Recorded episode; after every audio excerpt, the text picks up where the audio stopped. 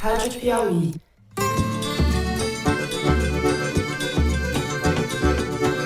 Olá, sejam muito bem-vindos ao Foro de Teresina, o podcast de política da revista Piauí. Só não posso e nem vou ser responsável por um resultado positivo ou negativo. Se for positivo, todos os louros para o líder do governo, Zé Guimarães, que tem sido um herói bravo, lutando. Se for negativo, a culpa é do governo de uma maneira geral. Eu, Fernando de Barros e Silva, na minha casa em São Paulo, tenho o prazer de conversar com meu amigo José Roberto de Toledo, aqui pertinho. Opa, Toledo. Opa, Fernando. Opa, Thaís. Quero pedir aqui aos senadores e senadoras presentes, né, que assim que esse PL chegar a essa casa, seja rejeitado. Os povos indígenas contam com a sensatez dos senhores e senhoras. Thaís Bilenque, também no frio paulistano. Salve, salve, Thaís. Salve, salve, Fernando Toledo. Companheiro Maduro, que é preciso, você sabe a narrativa que se construiu contra a Venezuela, da antidemocracia, do autoritarismo. Então eu acho que cabe à Venezuela mostrar a sua narrativa. Vamos então aos assuntos da semana.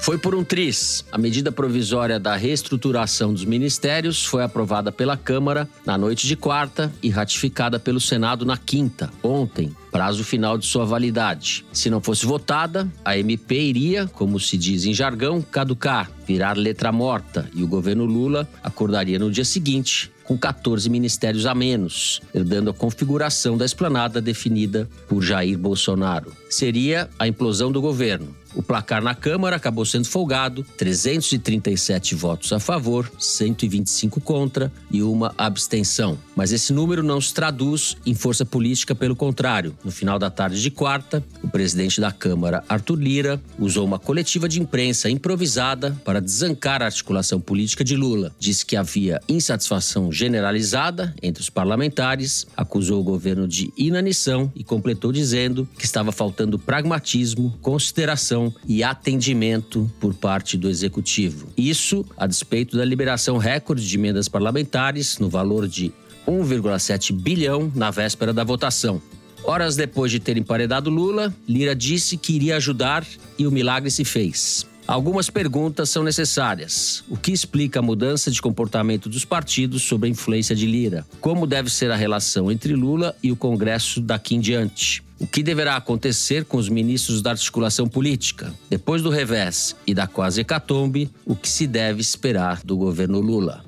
No segundo bloco, a gente vai falar de mais retrocesso em questões fundamentais. A mesma Câmara que emparedou Lula aprovou na terça-feira um marco temporal para a demarcação de terras indígenas. Foram 283 votos favoráveis, 155 contra e mais uma abstenção. O novo marco temporal estipula que a demarcação das terras só pode ocorrer se houver comprovação de que os povos indígenas estavam sobre a área requerida na data da promulgação da Constituição de 88. Dali em diante, não há demarcação é a lei da selva, lei que abre caminho para os interesses predatórios de ruralistas, grileiros e quitais. O projeto ainda precisa ser aprovado no Senado e pode afetar mais de 300 pedidos de demarcação e ter impacto sobre cerca de 200 mil indígenas. Para a ministra dos Povos Indígenas, Sônia Guajajara, o marco temporal representa um genocídio legislado. A gente vai falar deste e de outros retrocessos na área ambiental, onde a pauta progressista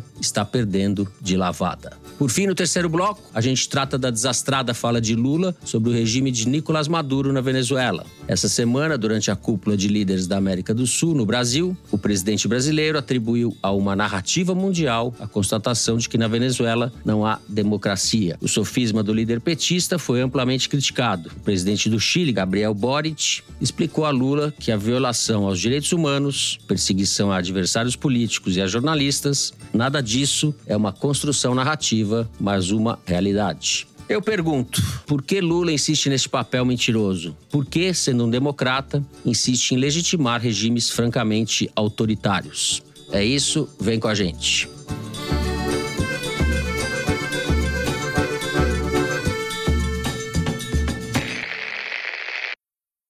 Muito bem, Thaís, vamos abrir com você. O governo continua tendo 37 ministérios. As coisas se mantiveram tal como Lula havia planejado, mas isso custou muito caro. E foi por um triz, como eu disse. Você apurou bastante coisa a respeito do que se passou nessa semana. Sim, ao longo da semana eu conversando com alguns servidores do Palácio do Planalto, assessores, e eles me diziam assim: não, a gente tá fazendo corujão toda noite para saber se a gente ainda vai ter emprego sexta-feira. Tava assim, atenção, eles falando, o nosso interesse é particular também. A atenção tem duas semanas que foi escalando. Começou como uma ameaça, uma coisa que não estava sendo levada a sério, e o Lira foi dobrando a aposta, dobrando a aposta, subindo mais o tom, ameaçando um rompimento, uma ruptura uma coisa que sinalizava até eventualmente uma mudança de sistema político o ambiente foi ganhando contornos dramáticos porque realmente era algo inédito, né? Uma ameaça de implosão da organização da estrutura do governo federal. E no fim, como você mencionou, a Câmara aprovou com um placar favorável, um placar bom para o governo.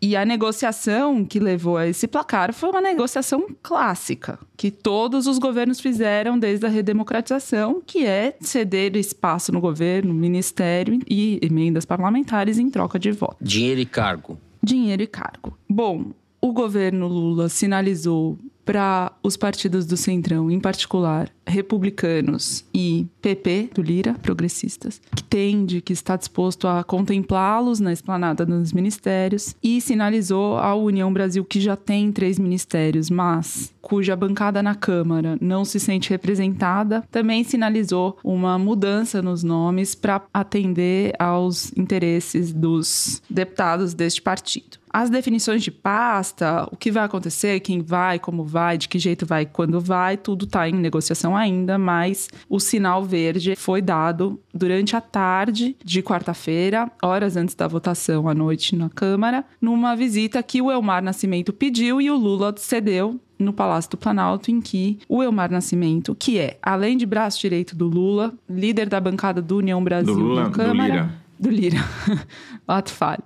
Bom, o Lira em si pediu para ser atendido pelo Lula pessoalmente, não conseguiu. Eles falaram por telefone de manhã, a tensão foi aumentando. E no fim, quando o Elmar Nascimento foi ao Palácio do Planalto, ele percorreu o cipoal de reclamações de que as emendas estão travadas e os cargos não são liberados, etc. Mas ao mesmo tempo fez o papel de bom policial e falou que era contra essa tensão e que ia trabalhar pela aprovação da medida provisória da esplanada. E o governo sinalizou que vai atender aos reclames e as demandas do Centrão. O que, que, ficou claro aí? Ficou claro que o Lira, isso é a leitura do governo, né? De uma pessoa do governo que eu ouvi na quarta-feira, depois de todo o desfecho desse suspense que foi ontem.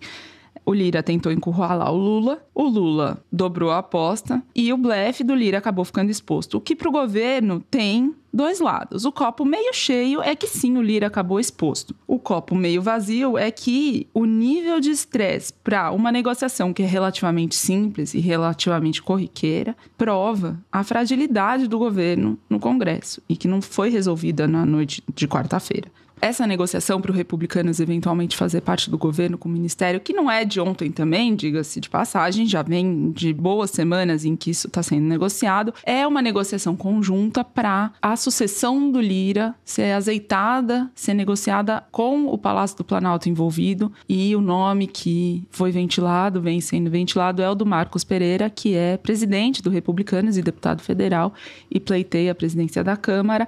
Então, todo um pacote que visa visa também deixar o governo Lula, nos dois últimos anos do mandato, menos refém, né, um pouco mais no controle da pauta da Câmara do que vem estando, pelo menos nos seis primeiros meses de governo. Para além dessa questão da sucessão, o que, que é que o Centrão quer? O orçamento. Eles perderam o orçamento secreto quando o Supremo derrubou. Teve uma negociação para deixar as emendas vinculadas ao ministério, mas a coisa está emperrada. Se o Lira rompesse de fato com o governo, ele perderia ainda mais acesso ao orçamento orçamento, que para ele seria ruim, para o governo Lula seria ruim também, seria ruim para todos, na verdade. O Lira jogou duro, mas tem um aspecto do poder que é aquele aspecto esquisito que não importa só a caneta com tinta e a chave do cofre para distribuir emenda a pessoa que tem poder quer prestígio, ela quer ser bajulada pelo presidente, ela quer ser convidada para churrasco sexta-feira à noite no Palácio da Alvorada. O Lula fez o churrasco, não convidou Lira, convidou ministros do Supremo, os líderes do governo. Enfim, tem esse aspecto de nutrir também a vaidade e a sensação de prestígio do, da pessoa, no caso do Arthur Lira, que passou a quarta-feira dizendo para interlocutores que não quer mais tratar com ministros, ele quer tratar diretamente com o Lula e que o Lula, o presidente da República, tem que conversar com ele sempre, não apenas quando interessa. Agora, o Lula pode convidar o, o Lira para comer aquele churrasco do, do cara lá que fez para a seleção brasileira com ouro, né, Zé? Que faz picanha com ouro. E a foto pode ser aquela, o Lula pondo assim uma picanha com ouro na boca do Lira.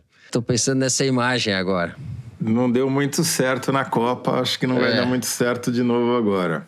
O que a gente assistiu nessas últimas semanas, e ontem foi o desfecho dramático, foi o que os americanos chamam de chicken game, que mal traduzindo talvez fosse quem pisca primeiro aqui no Brasil, né?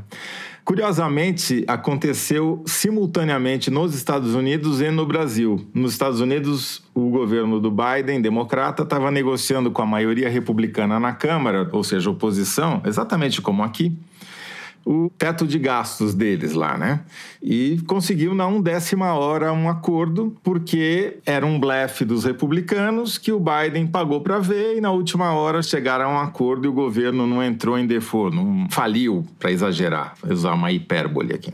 E aqui no Brasil aconteceu exatamente a mesma coisa. Porque, obviamente, que o Arthur Lira não estava em desacordo com a criação de mais cargos e ministérios que eles vão querer ocupar, né? É como se os fisiológicos falassem, não, não, não, não, peraí, não, é, é ministério demais, não vamos criar tanto cargo assim, pô, não tô afim de cargo. É ridículo. Do ponto de vista do conteúdo da discussão, é ridículo. E eles estavam fazendo de conta que não queriam. Ora, exageraram um pouco no cinismo. E foram até o limite, né? O limite do limite do limite, dizendo, ah, não vou aprovar, não vou colocar lá em votação, isso daí já tinha sido acordado, é uma injustiça que estão fazendo com o meu apadrinhado, que era o relator do caso, não sei o que lá, que é de Alagoas, que é da família Bulhões, já falamos dele aqui. Bom, era tudo blefe. Ou era quase tudo blefe, né? E na última hora votaram. Você basta ver a votação. Estourou de voto. Todos os partidos fisiológicos votaram, com exceção do PL, que é o fisiológico do outro lado, né? Votaram a favor da MP. E isso, daí vamos olhar a questão das emendas. Ah, eles conseguiram liberar mais emendas. Sim, conseguiram liberar mais emendas.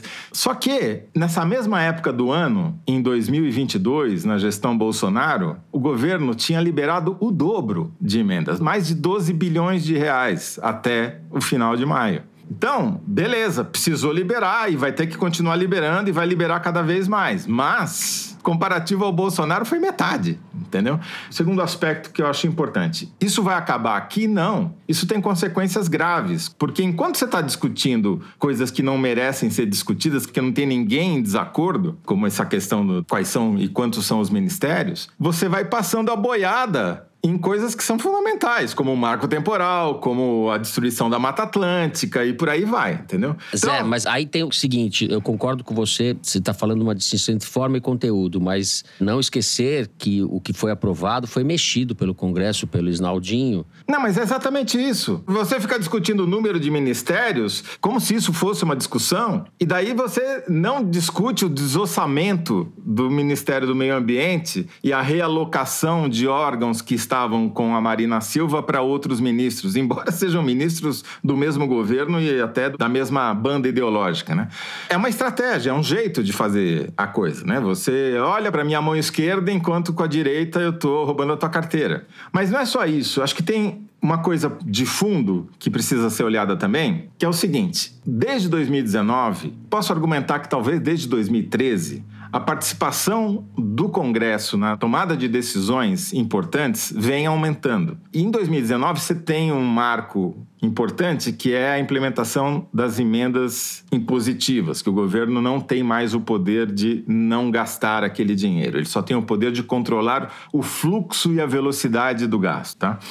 E isso mudou a dinâmica entre a presidência da República e o Congresso. Conversei com vários cientistas políticos essa semana para eu tentando emplacar. Falei, mas vamos chamar de semipresidencialismo? Eles falaram, não, não dá, ainda não dá para chamar de semipresidencialismo ou de semiparlamentarismo, porque isso está definido nos cânones da ciência política e os critérios não estão dados. No máximo, dá para a gente dizer que é um presidencialismo de pé quebrado, porque ele tem muito mais dificuldades nessa negociação com o Congresso do que tinha antes. Agora, ainda é o sistema presidencialista. Basta você ver nessa quinta-feira as capas dos sites e dos jornais. Tem uma reportagem em cima dizendo Lira cobra caro, Lira chantageia, Lira não sei o que lá, e imediatamente embaixo uma outra chamada dizendo Polícia Federal faz operação em reduto eleitoral de Lira, entendeu? Quer dizer, não é que o governo está sem dentes, o governo tem também mecanismos para fazer pressão contra o presidente da Câmara.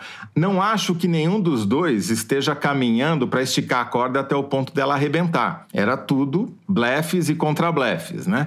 Mas a consequência final é que o custo de governar aumenta e as concessões que o governo tem que fazer do ponto de vista conteudístico são muito altas. E quem está pagando o preço agora é o meio ambiente e os povos indígenas. Mas não vai parar por aí, é claro. Concordo com a Thaís, eu acho que vai ter uma reforma ministerial. Vai ter mais espaço para esses partidos fisiológicos dentro do governo e, eventualmente, até dentro do palácio. Porque o Arthur Lira, ele não quer mais ficar bebendo nas tetas do governo. Ele quer ordenhar a vaca, entendeu? Que foi o que ele teve no governo Bolsonaro com Ciro Exato. Nogueira na Sim. Casa Civil. É isso. Exatamente ele perdeu o poder em relação ao ano passado e tá brigando pelo mesmo espaço que ele já tem. Obrigado por explicar em uma frase o que eu estou tentando falar sem sucesso há 10 minutos. Mas é exatamente isso, porque basta ver o volume, basta ver o volume. Até o final do ano passado, ele tinha conseguido liberar o dobro de emendas do que ele conseguiu liberar até agora. Sendo que o partido dele foi preterido na liberação de emendas esse ano. Então, é disso que se trata. O governo não está acabando, mas o custo é muito alto e a capacidade de o governo fazer o que pretendia é cadente, está diminuindo. Está acabando, mas as expectativas vão sendo reduzidas e a configuração do governo vai tomando outra cara, né? Você vai ficando mais conservador ou mais emperrado. Bom, o governo, na verdade, é o seguinte: o Congresso é cada vez mais conservador. A cada eleição que passa, desde 2013, o Congresso fica mais conservador, porque o discurso da antipolítica fortaleceu os políticos fisiológicos tipo Arthur Lira e aumentou a porcentagem de bancadas temáticas conservadoras na Câmara, que estão mais organizadas do que nunca. A bancada do agro é a bancada mais organizada que tem tem think tank que fornece subsídios para os caras legislarem, falarem, talking points, tem lobby super organizado e estruturado. Enfim, não é à toa que essas mudanças acontecem, né? Você tem de um lado o cara distraindo e do outro lado os caras operando. Muito bem. Thais Bilenque, podemos encerrar? Vamos não. fazer não, eu tenho duas coisas para dizer. Uma é rápida e bombástica. O André Janones, deputado famoso, deputado da base lulista, deu uma entrevista ontem na Globo News e ele disse: Eu defendo que a gente mude o nome do Centrão para Direitão. Quer dizer, Ladrão. tá ouvindo pouco. For... É, assim, tentou fazer de um jeito disfarçado. Mas o que eu tenho para dizer também, Fernando, é que no meio de, desse tiroteio, tem um ministro do governo Lula que está se saindo muito bem, obrigada, que é o Valdez Góes, ministro de Integração e Desenvolvimento Regional, indicado pelo Davi Alcolumbre, do União Brasil do Amapá, mesmo estado do ministro, ele foi condenado a quase sete anos de prisão pelo STJ, mas tem um recurso pendente no Supremo, então a situação jurídica dele é complicada, mas politicamente ele cresceu muito no governo Lula, desde as chuvas em São Sebastião. A avaliação política é que ele se saiu muito bem naquele episódio e desde então ele cresceu, ele ganhou respeito no núcleo do governo, porque ele tem lealdade com o presidente, entrega o que promete e conseguiu muito prestígio com os deputados deputados e senadores. Por quê? A Codevasf, que é estatal central da distribuição de emendas do relator, do orçamento secreto, está no guarda-chuva do ministério dele. E ele tem, assim, alguma facilidade, tem tido alguma desenvoltura para liberar emendas, recursos, obras, etc., que os outros ministérios não têm tido. Eu vou dar um exemplo para mostrar esse espaço que o Valdez ganhou. O marco fiscal foi aprovado na Câmara no dia 25 de maio. E no dia 26 de maio, o Valdez Góes embarcou num jatinho da FAB, ao qual ele tem direito como ministro de Estado, com Cláudio Cajado, que era o relator do marco fiscal na Câmara. Eles embarcam juntos e, junto no voo, vai o presidente da Codevasf. Eles vão para Bahia, que é a base eleitoral do Cajado. E, chegando lá, eles entregam um sistema de esgotamento sanitário em Rio do Pires e depois assinam uma ordem de serviço para outras obras em Tanque Novo. 28 milhões de reais investidos, anunciados com pompa e circunstância, inclusive com emendas dentro desse valor total, tem emendas indicadas pelo deputado Cajado. É um, uma pequena amostra de tudo que um deputado quer. Quer dizer, ele aprovou a medida que o governo queria, com uma ampla votação, e aí embarca com pompa e circunstância no jatinho de ministro de Estado e, junto com ele, anuncia milhões e milhões de reais em investimento na base eleitoral dele, que é disso que os deputados é, reclamam tanto, quando eles estão reclamando que o governo não atende, que o governo. É o que o Valdez Góes tem conseguido fazer e por isso tem se tornado uma central ali de articulação paralela e quase na moita do governo Lula. A Thaís deu o exemplo de como uma coisa funciona no detalhe. Só para vocês entenderem, a RP9, que é a emenda do relator, que é a base do orçamento secreto, custou para o país, no ano passado, em 2022, 2 bilhões e 400 milhões de reais apenas de janeiro até o final de maio. Se a gente pegar o mesmo período agora desse ano de 2023, o governo Lula, que mesmo pagando um monte de emenda do relator que sobrou de restos a pagar do ano passado, gastou um bilhão e meio. É muito dinheiro, sem dúvida, mas está gastando quase um bilhão a menos do que o Bolsonaro gastou no ano passado no mesmo período.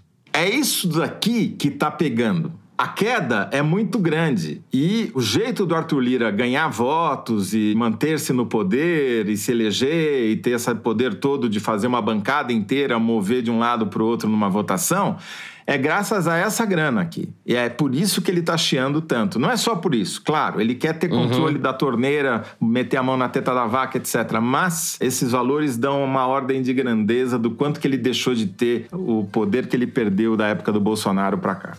Muito bem. Cabe a mim ordenhar os blocos do programa. Eu vou terminando o primeiro por aqui. A gente faz um rápido intervalo. Vamos falar, vamos continuar falando de retrocesso. Vamos falar da área ambiental no segundo bloco. A gente já volta.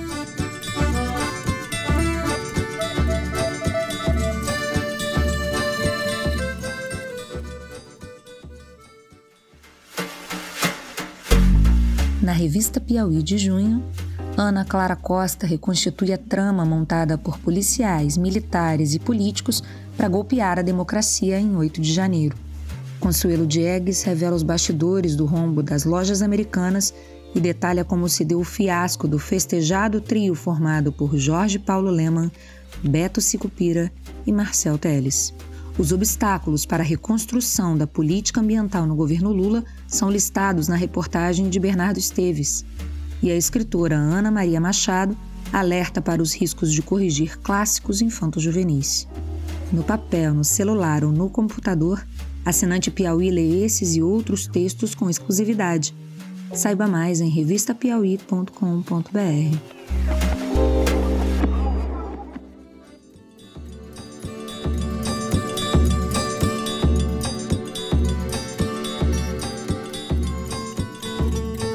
Muito bem, José Roberto de Toledo. Eu falei na abertura do marco temporal sobre o que iremos tratar nesse bloco, mas tem também a questão, a lei da Mata Atlântica, que facilita ou flexibiliza o desmatamento sem a necessidade de estudo prévio, certo? Entre outras coisas, né, Fernando? Explica, você que andou estudando a questão da Mata Atlântica, explica pra gente o que vai ou o que pode acontecer. A Mata Atlântica é aquela coisa que pega mais de 70% da população brasileira que vive nela, mas não sabe que vive no bioma porque não tem mais mata do lado para ver, né? No meu caso específico, tem uma questão pessoal, uma vez que Matão só chama Matão. por causa da mata que existia lá, que é Atlântica, né? Apesar de estar longe de 300 quilômetros do litoral, é ainda Mata Atlântica, fazia parte do bioma. Só sobrou o nome. É um bioma super importante que deu nome ao Brasil, né? O pau-brasil é uma árvore da Mata Atlântica, foi uma das primeiras vítimas da chegada dos europeus aqui, e é considerado um patrimônio nacional. Está na Constituição, tem lei específica, ela já derrubaram tanto, né? Sobrou uma parcela muito pequena da cobertura vegetal desse bioma, que ela precisa ser preservada, entre outros motivos, para não faltar água na torneira de mais de 70% dos brasileiros. Porque o que sobrou da Mata Atlântica, e é uma colcha de retalhos, é não é uma área contínua como a da Amazônia, ela é responsável por cercar os mananciais de água que abastecem a casa dos moradores de São Paulo, do Rio de Janeiro, de Belo Horizonte, do sul do Brasil também. É um bioma que vai do Rio Grande do Sul ao Rio Grande do Norte. Né? Então, é extremamente importante para a vida das pessoas. Não é só para defender a onça pintada que tem na Mata Atlântica, os mamíferos, as aves. Não, é para defender os humanos que vivem nessa região. Por isso que existe essa legislação de proteção. Essa legislação ela foi muito eficiente porque ela conseguiu derrubar de 100 mil hectares ano de desmatamento de Mata Atlântica para 11 mil hectares ano graças a esses aperfeiçoamentos desde a Constituição de 88, que foram implementados para proteger a Mata Atlântica. Pois bem, no governo Bolsonaro voltou a crescer o desmatamento, já está em 20 mil hectares ano. E com essas mudanças que foram feitas pelo Congresso agora, nessas últimas semanas, tende a ficar mais difícil evitar que a gente alcance o desmatamento zero prometido pelo governo Lula em campanha e que é um compromisso do Brasil junto à comunidade internacional. O desmatamento zero na Mata Atlântica é mais fácil de atingir, em tese, do que na Amazônia. As mortes por catástrofes naturais, por exemplo, como aconteceram no litoral de São Paulo, é numa região de Mata Atlântica, porque esses eventos catastróficos vão ser cada vez mais frequentes e imprevisíveis. Então, quanto mais preservada tiver essa mata, menor a chance de você ter mortes e tragédias. Enfim, do ponto de vista lógico, não tem explicação para você tornar mais vulnerável a Mata Atlântica em vez de torná-la mais protegida. O que, que os congressistas fizeram graças ao lobby, principalmente do setor agropecuário, mas também do setor minerador e também do setor de infraestrutura? Eles dispensaram obrigatoriedade de zona de amortecimento de corredores ecológicos e unidades de conservação quando estiverem situados em áreas urbanas, que é justamente o lugar mais crítico, dispensa de consulta de aconselhos municipais e estaduais de meio ambiente para uso do solo em margens de rios e lagos, flexibilização do desmatamento da vegetação primária e secundária, permissão de suspensão de vegetação para implementação de linhas de transmissão de energia, gasodutos e sistemas de abastecimento sem estudo prévio de impacto ou compensação, enfim, abrir a porteira para a boiada passar. O efeito disso não só é aumentar o risco das pessoas que moram dentro desse bioma, desses milhões de brasileiros, da maioria dos brasileiros, como também você inviabilizar essa colcha de retalhos. Por quê? Como é muito fragmentado, é muito importante você ter uma conexão entre esses fragmentos. E essa conexão se dá através dos rios, principalmente. Rios e cabeças de mananciais, né, áreas de proteção de mananciais.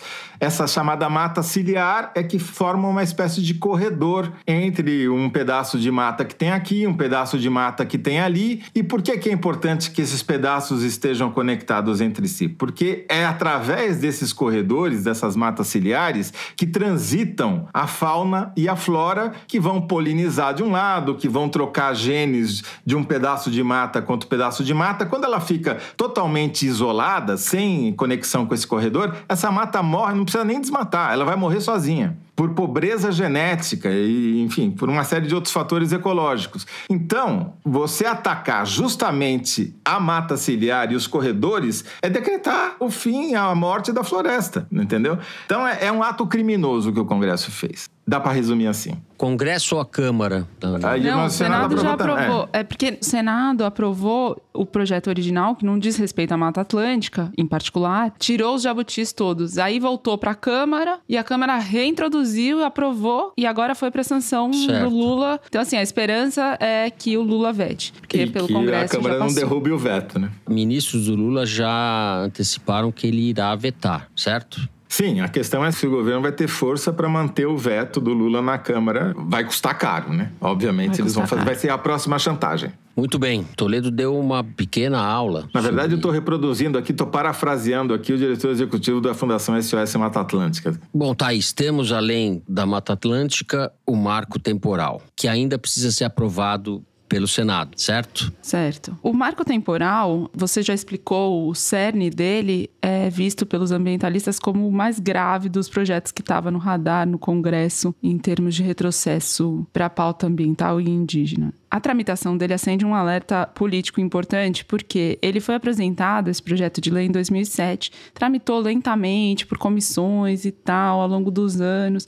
Em 2021, ele sofreu várias alterações, e aí ele foi para a gaveta. E em 2022, nada aconteceu. Esse projeto dormiu em alguma gaveta, em alguma comissão, e lá ficou. E aí, em 10 dias, em pleno governo Lula, em momentos de tensão, como a gente descreveu aqui, sai de uma comissão, em 30 dias ele vai para para plenário, aprova a urgência, na semana seguinte aprova, num momento muito tumultuado em que as atenções não estavam devidamente voltadas a esse projeto em particular, porque tinha toda a questão da esplanada e todas as negociações em curso. É uma velocidade assustadora, porque justamente não se viu no governo Bolsonaro.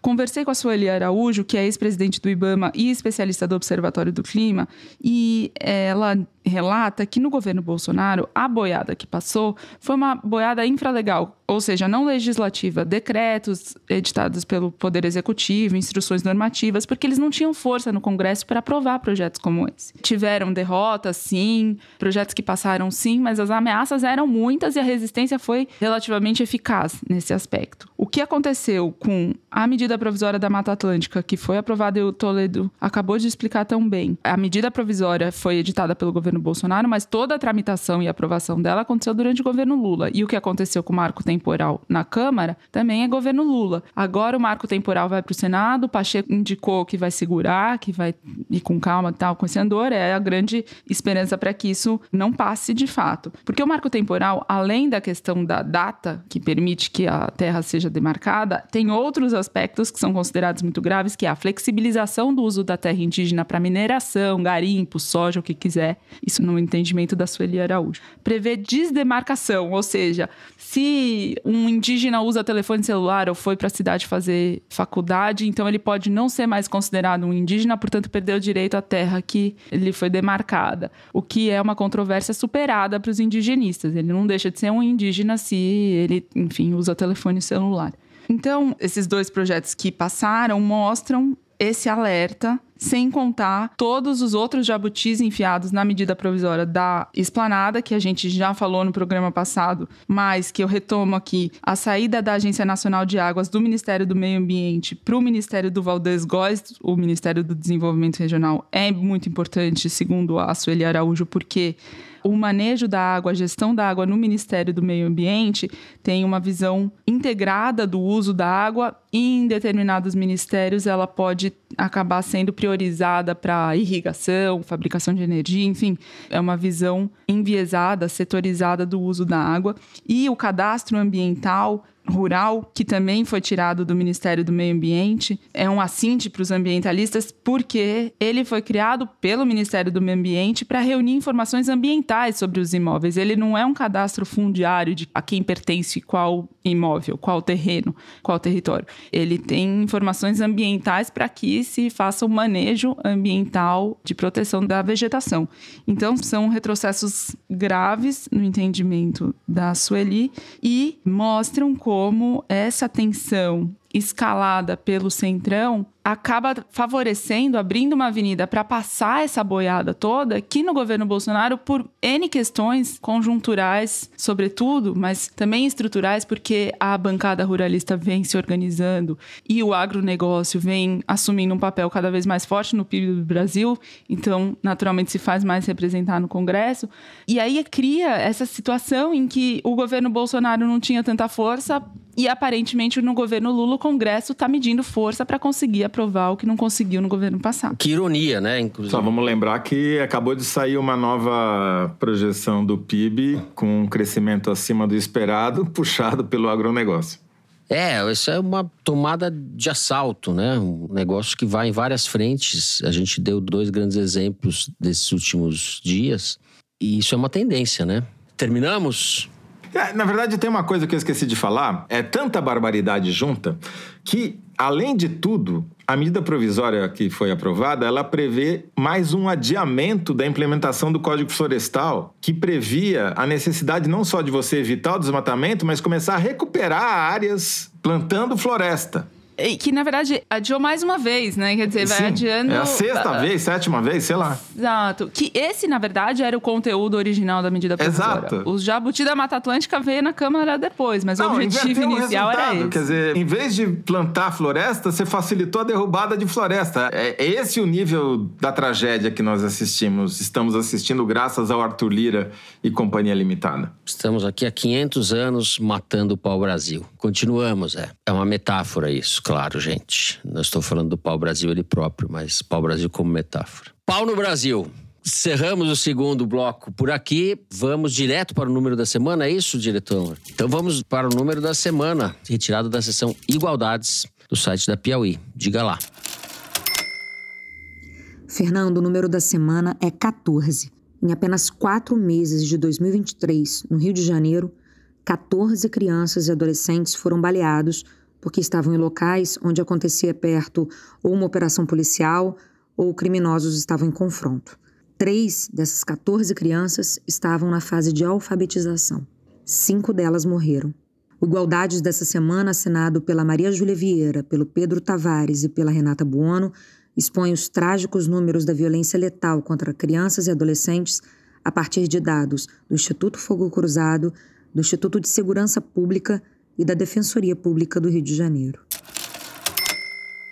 É, é tudo tragédia, mas é- essa é uma tragédia que não recebe nem um centésimo da atenção que recebe um ataque a uma escola eh, nos Estados Unidos, por exemplo, né?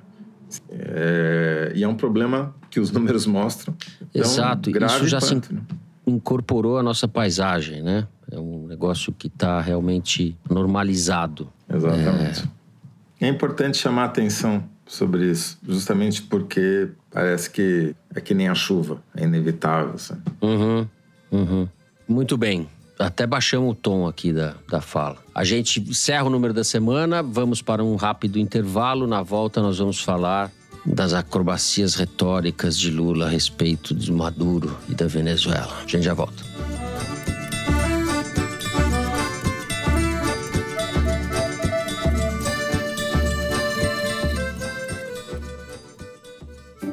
Oi, eu sou a Branca Viana e eu tô aqui para te convidar a ouvir o Rádio Novela Apresenta dessa semana. A primeira história me lembrou dos tempos do Maria Vai com as Outras, que é o podcast sobre mulher e mercado de trabalho que eu fazia aqui na revista Piauí. Dessa vez, a Bárbara Rubira fala de um mercado de trabalho diferente. Na segunda história, a Natália Silva conversa com uma historiadora que escolheu um trabalho que deixou os colegas de mestrado dela muito incomodados. Assim que terminar o foro, procura aí no seu aplicativo de podcasts Rádio Novela Apresenta. Toda quinta, um episódio novo.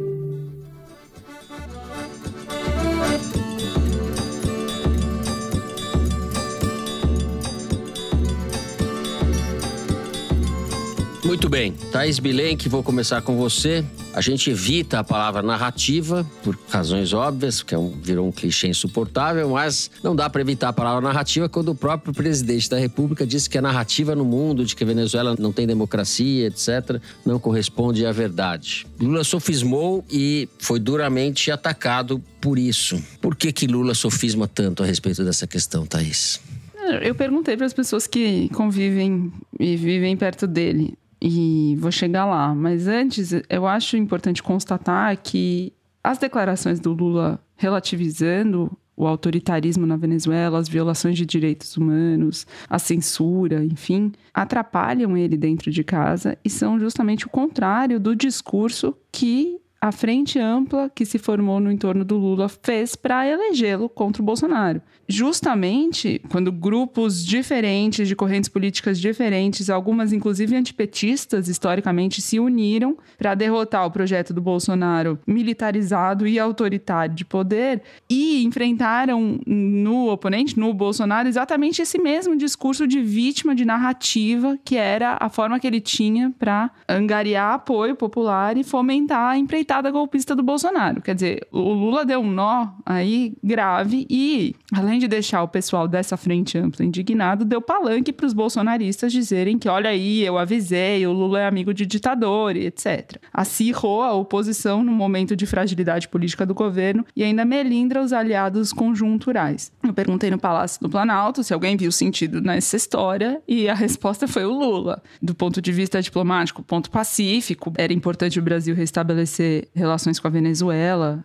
O país está aberto, o país conversa com todo mundo, tudo certo. Até aí não tem controvérsia. Mas ele fez muito mais do que ele deveria e na forma e, sobretudo, no conteúdo. Mas também é isso: o tiro no pé era calculado. O Lula sabia, o entorno dele sabia, todo mundo sabia o que, que aconteceria depois. E aí entra um aspecto da personalidade do Lula, de quem conhece ele, que diz a teimosia, o orgulho de não querer se deixar ser cerceado pela imprensa, pelos americanos, por quem quer que seja. Ele mesmo, segundo me contaram, não morre de amores pelo Maduro, sabe que o Maduro não é o Chaves, está longe disso, mas as críticas sobre o posicionamento dele, Lula, na guerra da Ucrânia e o chapéu que ele tomou do Zelensky no Japão, acirraram ainda mais seu lado anti-imperialista americano e tal, e faz com que ele queira queira se posicionar para não se vergar. E mas mesmo essas pessoas que conhecem a alma do homem acham que ele errou na dosimetria, que acabou sendo prejudicial para ele próprio. E aí o Planalto entrou já no mesmo dia da recepção do Maduro e nos dias seguintes numa tentativa também de mudar de assunto.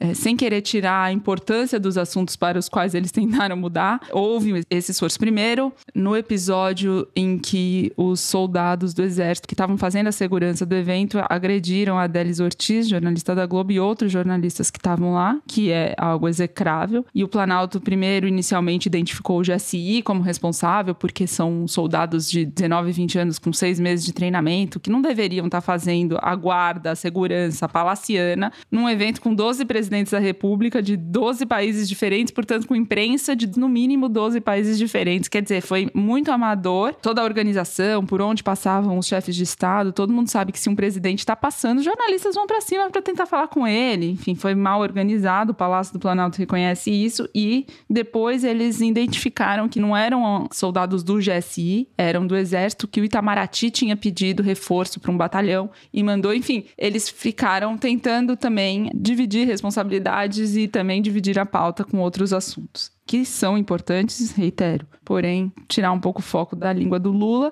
E o Lula, no meio dessa situação toda, não só em relação ao Maduro, em relação à aprovação da medida provisória na esplanada, confirmou a indicação do Zanin para o Supremo Tribunal Federal, uma indicação que já estava confirmada para ele próprio há bastante tempo. Ele esperou este momento agora para confirmar. É serviço completo, barba, cabelo e bigode, é isso, Zé? Eu fui pedir para os universitários, os meus universitários, a ajuda ajuda para tentar avaliar o tamanho da estupidez que o governo cometeu com os elogios ao Maduro. Né? O governo e mais especificamente o Lula. Arquimedes que é ele próprio, é universitário, então, ele consulta ele próprio, Thaís. Ele finge é, que é bom se alimentar esse mito, eles vão ficar super felizes com você. Eu pedi não só ajuda para Arquimedes, mas pedi para a Palver, que faz o monitoramento dos grupos de WhatsApp, e pedi para o pessoal do Google Trends. E eles chegaram num diagnóstico comum, ou seja, comum no sentido igual entre os três, que pode ser resumido numa palavra do ponto de vista do governo. Foi uma tragédia. Por quê? Primeiro foi um vareio nas redes sociais. Segundo, o Lula forneceu de mão beijada para a oposição material que vai ser usado contra ele e contra todos os candidatos que ele apoiar nas eleições de 2024, 2026, 2028, 2030, até o fim dos tempos, porque esse material já começou a circular na formato de memes. Já tinha foto forjada do Lula garoto segurando a mão do Maduro. Ah, essa parceria vem de longe. Até a realidade que não precisava ser manipulada, né? Então, assim, para vocês terem uma ideia do tamanho da estupidez, o Maduro, segundo o Google Trends, foi a personalidade da categoria política mais buscada no Brasil nos últimos sete dias. Ele só ficou atrás da Tina Turner, que morreu, e do Jeff Machado, que foi assassinado. Tirando isso, o Maduro foi a pessoa mais buscada no Brasil. Não foi na Venezuela, foi no Brasil. Bateu todos os recordes de busca de Maduro. Quer dizer. Esse era um assunto que estava morto e sepultado e que o Lula foi lá e resgatou e transformou no assunto da semana. É de uma estupidez raramente vista. Ninguém está discutindo que o Brasil tem que ter relações diplomáticas e econômicas com a Venezuela, que é um país vizinho com o qual a gente tem isso. Tá certo? Isso não está em discussão. É óbvio que sim ao contrário do que fez o Bolsonaro. A questão é, você não pode chamar um ditador de democrata como se o Lula não vai para a China e fala que o Xi é democrata, certo? O Brasil se relaciona com várias ditaduras, tem relações políticas e econômicas importantes, inclusive a maior parceira econômica com a China, que é uma ditadura. Mas ele não vai lá e elogia o Xi como, ah, o senhor é um grande democrata, é, é uma narrativa americana dizer que a China não é uma ditadura. Não faz isso, né? Por que, ele vai fazer com o Maduro? Então, é inexplicável para mim, porque além de tudo, você é um anfitrião de uma reunião que você chama 12 chefes de Estado para se afirmar como líder regional, e daí você entrega de mão beijada para o convidado mais trapalhão dos 12 o predomínio daquela reunião. Você pega o gráfico do Google Trends dos últimos sete dias, tem vários momentos em que tem mais buscas sobre o Maduro do que sobre o Lula. Quer dizer, ele tirou o foco dele e jogou em cima do Maduro. Não tem justificativa, nada explica a estupidez. E a consequência disso qual é? Quando você vai lá para análise de sentimento, que só dá para fazer através da Palver, é o pico de sentimento negativo em relação ao Lula nos últimos tempos. Quer dizer, passou a bola para o Maduro e a atração que ele conseguiu, dizer, ele conseguiu só atrair negatividade. Então é um desastre total e completo. Se alguém fosse planejar a pior maneira de fazer um ato, uma festa, um evento, uma reunião, não conseguiria planejar com tanta estupidez o que foi feito. E para premiar, é isso a história que a Thaís contou, que é assim, é a prova, é o CQD, né? Como queríamos demonstrar. Aí a segurança, o exército brasileiro e os seguranças do Maduro vão lá e dão um soco no peito da repórter da maior rede de televisão do Brasil. Grande exemplo democrático.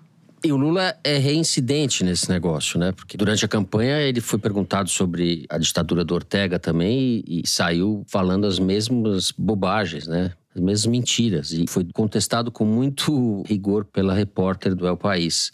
Ele acredita nisso, não é conveniência só, ele acredita nisso. Não consigo encontrar uma explicação também razoável, a não ser o fato de que, além de interesses, conveniências, agradar a plateia interna, ele é condescendente com esse tipo de regime supostamente enviesado para a esquerda, mas basta ir na Venezuela para ver o que aconteceu, o que está acontecendo. Eu lembro aqui do livro de uma jornalista venezuelana que morou bastante tempo no Brasil, que é a Paula Ramon, uma grande jornalista, escreveu para Piauí a respeito da família dela na Venezuela. Eu sugiro a leitura porque, inclusive, alguém de verdade presente para o Lula e para os seus áulicos ali esse livro. Chama Mãe Pátria, o subtítulo é A Desintegração de uma Família na Venezuela em Colapso. Eu acho que vale a pena dizer o seguinte: a consequência prática disso, além do ponto de vista de imagem, ter fornecido munição para a oposição e blá blá blá blá blá é que o objetivo fundamental do Itamaraty, que era dar uma projeção internacional para o Lula, fixá-lo como líder regional, para a partir daí tentar ter um trampolim para ter maior visibilidade e operacionalidade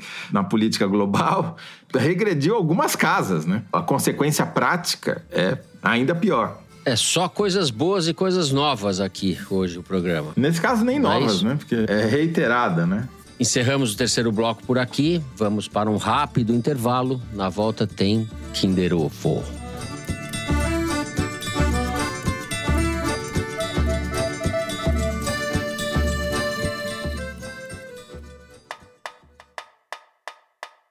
Oi, tudo bem? Aqui é Paulo Werneck, apresentador do 451 MHz, e eu tenho um convite especial para você. De 7 a 11 de junho, durante o feriado de Corpus Christi, a gente vai novamente ocupar a Praça Charles Miller, em frente ao estádio do Pacaembu, em São Paulo, com a segunda edição da Feira do Livro um evento democrático de rua que reúne mais de 140 editoras, livrarias e organizações ligadas ao livro e à leitura. A programação inclui rodas de conversa com mais de 50 autores nacionais e internacionais, sessões de autógrafos, oficinas, atividades para todas as idades, para todo mundo que gosta de ler. Tudo sem catraca, sem cobrança de entrada. Então anota aí, de 7 a 11 de junho, ali no feriadão de Corpus Christi, na Praça Charles Miller. E pode seguir aí as nossas redes sociais, arroba a Feira do Livro e arroba 451. Então eu te vejo lá na Feira do Livro, na Praça Charles Miller. A organização é da Associação 451 e da Maré Produções.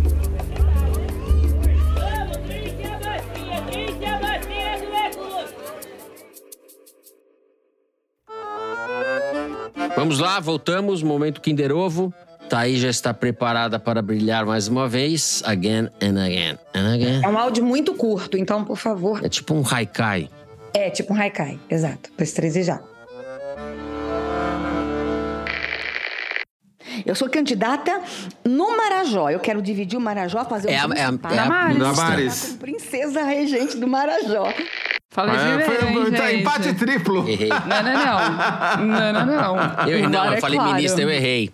Eu, falei, pensei que fosse não. outra. Eu sou a favor. Eu sou a favor da criação do Principado do Marajó, desde que não tenha relações com o Brasil, né? E e não possa haver trânsito de pessoas melhor. Para não ser injusto com a população do Marajó, não pode haver trânsito de princesas entre o Marajó e o Brasil. Sou totalmente a favor.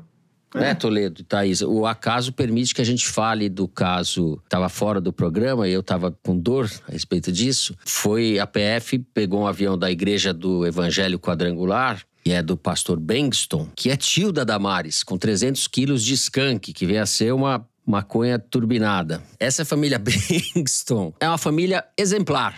Exemplar. O filho é acusado, com muitas provas, muitas evidências, de ser mandante do assassinato de um líder sem terra. O pai foi caçado no escândalo dos sanguessugas, que é de 2006, ele foi caçado só em 2018. Da família Damares, todos esses foram o avião deles, da igreja que eles pilotam, vamos dizer assim, foi pego com essa maconha toda. Direção, eu tinha esquecido desse caso, tinha que encaixar e você pôs a Damares, Mari, justamente pra gente falar isso tudo. O Paulo Bengston, Beng Filho, né? Disse que o avião, que por acaso é modelo Bonanza, ou seja, faroeste, ele é usado para transportar pastores e pessoas doentes em casos de necessidade, né? Faltou dizer pessoas enlevadas, né?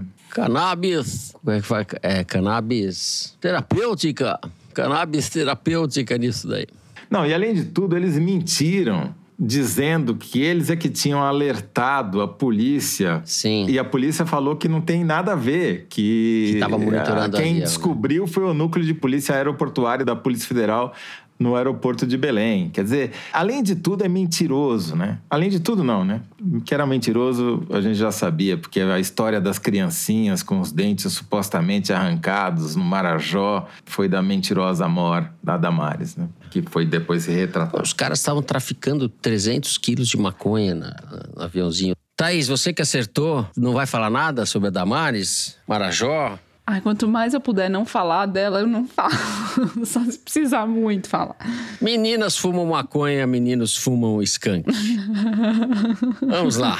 Depois dessa, passamos. Vocês veem aí se vocês querem deixar isso no ar ou não. Eu não mando nada nesse programa mesmo. Tô aqui só para divertir a audiência. Encerrado esse Kinder Ovo, vamos para o Correio Elegante. Eu já falei muito no Kinder Ovo. Thaís Bilenque começa com as cartinhas, por favor. O Rafael Kwiatkowski disse que escreveu quase um desaforo. Estou pesquisando racismo em organizações para um projeto de doutorado em administração de empresas. E por se tratar de uma pesquisa qualitativa com múltiplas fontes de dados, as informações levantadas pelo Toledo no último episódio foram muito úteis e já estão nas páginas da minha futura tese. A parte chata é aprender a citar um podcast pelas normas da ABNT.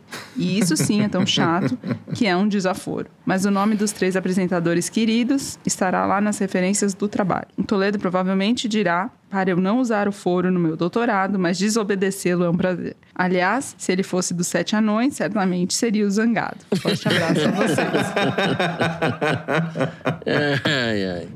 Muito bom. Já tô pensando que anão eu seria, que é o Soneca, o outro o quê? Dengoso, Soneca. qual- Dunga. que vai- Dunga, nossa. A Thaís Becker mandou a seguinte mensagem: Moro em São Paulo e dirigia para casa dos meus pais na Baixada Santista. Sei dirigir relativamente bem, mas fico tensa na estrada, ainda mais viajando sozinha. Pois dessa vez desci a serra pela Anchieta, em meio a neblina, de noite, com chuva e caminhões me fechando incessantemente. Tava com muito medo e tentando me concentrar em vocês para ajudar a passar. Até que Toledo começa a tocar seu violão e as risadas e todo o clima me acalmaram, me deram uma paz. Quero agradecer vocês não só por esse momento, mas por todos desde o começo da pandemia. Quando, ouvindo vocês, consegui ter essa paz, por mais que fossem momentos nebulosos ou de desespero. Vocês sempre trouxeram luz. Meu preferido continua sendo o Fernandinho. Eu chamo carinhosamente assim.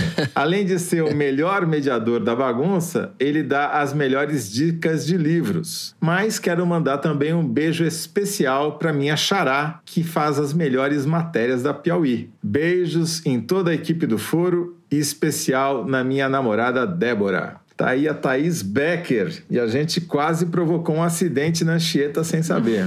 Thaís Becker. Beijo pra Thaís Becker e Beijo, pra Débora. Thaís. Muito bom.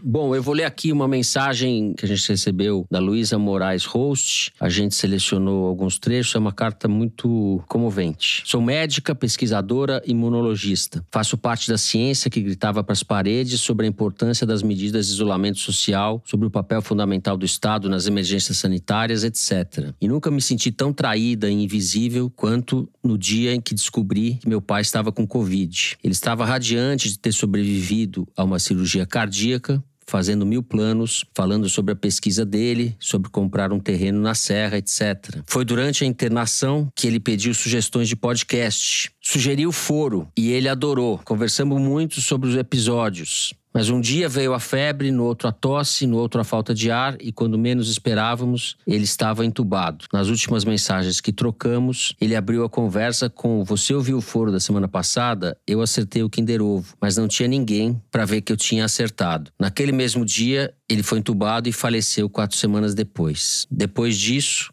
fiquei mais de dois anos olhando para o ícone do foro e lembrando dele. No mês passado, senti falta dos dias que eu vi o foro e tomei coragem. Botei para ouvir, o coração deu uma acelerada com a trilha, ri um bocado, chorei de saudade e acertei o Kinder que nunca tinha acertado. E assim como meu pai, nessa hora não tinha ninguém para dividir o momento comigo. Por um tempo tive medo de fazer as coisas que lembrassem dele, mas o foro me fez sentir mais conectada com sua memória. Não tenho mais medo do vazio, quando ele vem, eu o encho de memórias. Obrigado por seguirem firmes, com leveza, bom jornalismo, inteligência e bom humor. Espero que aceitem de volta essa Teresiner que desertou, mas está muito feliz em ouvi-los novamente e superar o seu medo de sentir. Um abraço carinhoso. Poxa, Luísa, um beijo para você. Muito obrigado pela carta. Você está aceita com os braços abertos aqui. Receba um abraço da equipe toda do Foro. Exato. Linda a carta e linda a sua atitude e sua, seu carinho com seu pai. É isso. Bom, Vamos terminando o programa de hoje. Se você gostou, não deixe de seguir, dar five stars, fazer comentários no Spotify. Pode seguir também no Apple Podcast, na Amazon Music, favoritar na Deezer, se inscrever no Google Podcast, no Castbox ou no YouTube. O Foro de Teresina é uma produção da Rádio Novelo para a revista Piauí, com a coordenação geral da Evelyn Argenta. A direção é da Mari Faria, a produção é da Maria Júlia Vieira e do Marcos Amoroso. O apoio de produção é da Fecris Vasconcelos, que também assina a nossa coordenação digital com a Bia Ribeiro. A edição é da Evelyn Argenta e do Thiago Picado. A finalização e a mixagem são do Luiz Rodrigues e do João Jabassi, do Pipoca Sound. Jabassi, que é também o intérprete da nossa melodia tema, composta por Vânia Salles e Beto Boreno. A checagem é do João Felipe Carvalho e a ilustração no site do Fernando Carvalho. O foro foi gravado nas nossas casas e eu me despeço dos meus amigos José Roberto de Toledo, Tchau, Toledo. Tchau, Fernando. Tchau, Thaís. Tchau, Thaís Bilenque. Tchau, sobrevivemos a mais uma. Bora pra próxima. Sobrevivemos. Essa semana não foi fácil. Então é isso. Boa semana a todos. Até semana que vem.